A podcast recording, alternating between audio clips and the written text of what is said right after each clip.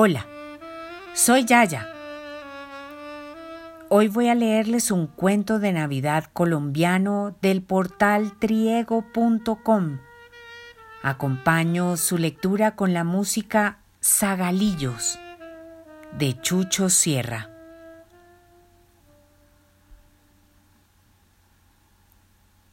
Son las 11 y 43 pm del 24 de diciembre. Un autobús recorre lentamente las calles de la ciudad llevando a casa los últimos pasajeros de la noche. El día, el año y la vida les pesan a todos y sus inexpresivas caras son el fiel reflejo de ese desencanto por el mundo que llevan a cuestas.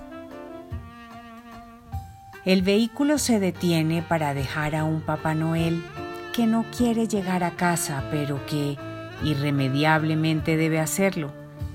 Quizás porque la soledad de su apartamento es una soledad incompleta sin él.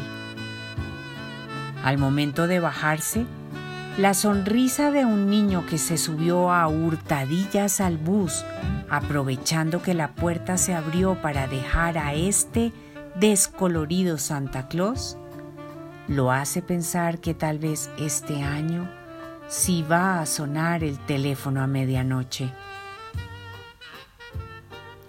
Buenas noches. A pesar de que pocos responden al saludo del niño, su voz logra llamar la atención de la mayoría de los pasajeros y mientras va repartiendo caramelos puesto por puesto, Muchos se preguntan qué hace un niño a esa hora de la noche trabajando y más aún a tan pocos minutos de la Navidad. Cada pasajero tiene en sus manos algo dulce y brillante que contrasta con su estado de ánimo y solo resta que el niño empiece a contarles las razones que lo llevaron a trabajar en el transporte público y el costo de cada caramelo, como es el discurso usual de todos los que se suben a vender en los autobuses de esta ciudad.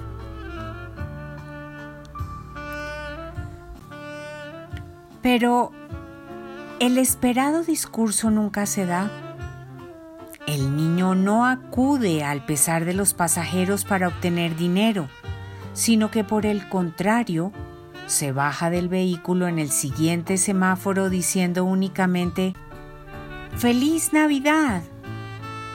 dejando a todos un poco confundidos y despertándolos de esa tristeza que no deberían llevar a sus hogares. Rápidamente, un pasajero de la última fila se levanta de su puesto y mira por la gran ventana de atrás del bus, intentando cruzar miradas con el niño para agradecerle por ese inesperado gesto. Pero, para sorpresa suya, la calle está vacía, absolutamente vacía, y a pesar de que el tramo de la vía es una gran recta sin lugar para esconderse, no existe ni el menor rastro del niño.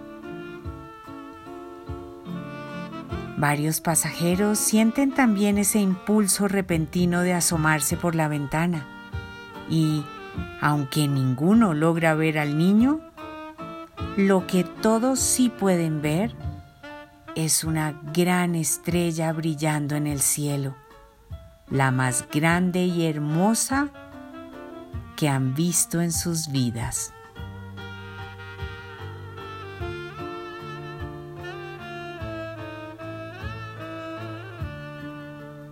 Con todo mi cariño,